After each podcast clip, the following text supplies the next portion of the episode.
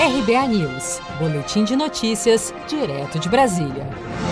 Cerca de 4,25 milhões de domicílios brasileiros, o equivalente a 6,2% dos lares, sobreviveram em agosto apenas com a renda do auxílio emergencial de 600 reais, pago pelo governo federal para enfrentar os efeitos econômicos da pandemia da Covid-19. Entre os domicílios mais pobres, os rendimentos atingiram 132% do que seria a média normal para o mês de agosto. O auxílio emergencial pago pelo governo também foi suficiente para superar em 41% a perda da massa salarial entre as pessoas que permaneceram ocupadas no período. Os resultados constam do estudo divulgado nesta terça-feira, 29 de setembro, pelo Instituto de Pesquisa Econômica Aplicada, IPEA, e teve como base os dados da PNAD Covid-19 9 de agosto do IBGE. Ainda segundo a PNAD do IBGE, mais de 80 milhões de brasileiros ficaram sem fonte de renda durante a pandemia. E o número de pessoas em situação de pobreza, assim como a desigualdade de renda no Brasil, reacenderam o debate em torno de um programa de renda básica permanente para todos os brasileiros. Mas vale destacar que há diferenças entre programas de renda mínima, como o Bolsa Família, e programas de renda básica, como explica o consultor legislativo do Senado, Vinícius Amaral. Os programas de renda mínima, eles são programas voltados ao combate à pobreza.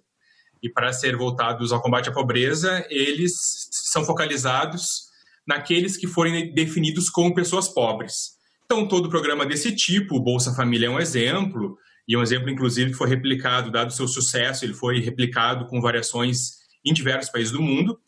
Todos os programas, então, definem um critério, ele estabelece uma linha, uma linha monetária de renda, a, quem estiver abaixo daquela linha é considerada uma pessoa pobre, elegível ao programa, então, então ela pode receber um benefício uh, do governo aí uh, condicionado a outros fatores ou não. Né?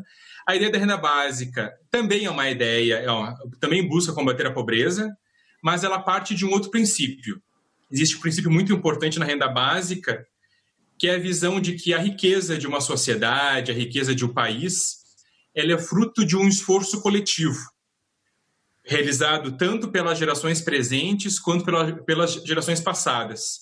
E que logo é justo que todos os habitantes deste país, dessa nação, recebam uma fração desta renda. Por isso que a renda básica ela é por definição universal. Ela busca englobar a todos. E, e uma importante diferença, importante diferença é que na visão da renda mínima, a pessoa recebe o benefício porque ela é pobre.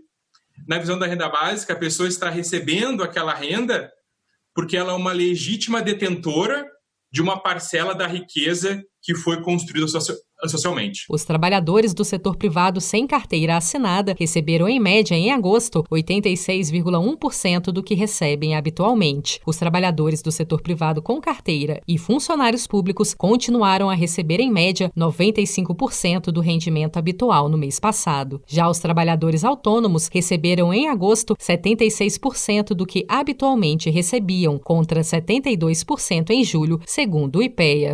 Se você quer começar a investir de um jeito fácil e sem riscos, faça uma poupança no Sicredi. As pequenas economias do seu dia a dia vão se transformar na segurança do presente e do futuro. Separe um valor todos os meses e invista em você. Poupe com o Sicredi, pois gente que coopera cresce. Com produção de Felipe Andrade de Brasília, Daniele Vaz.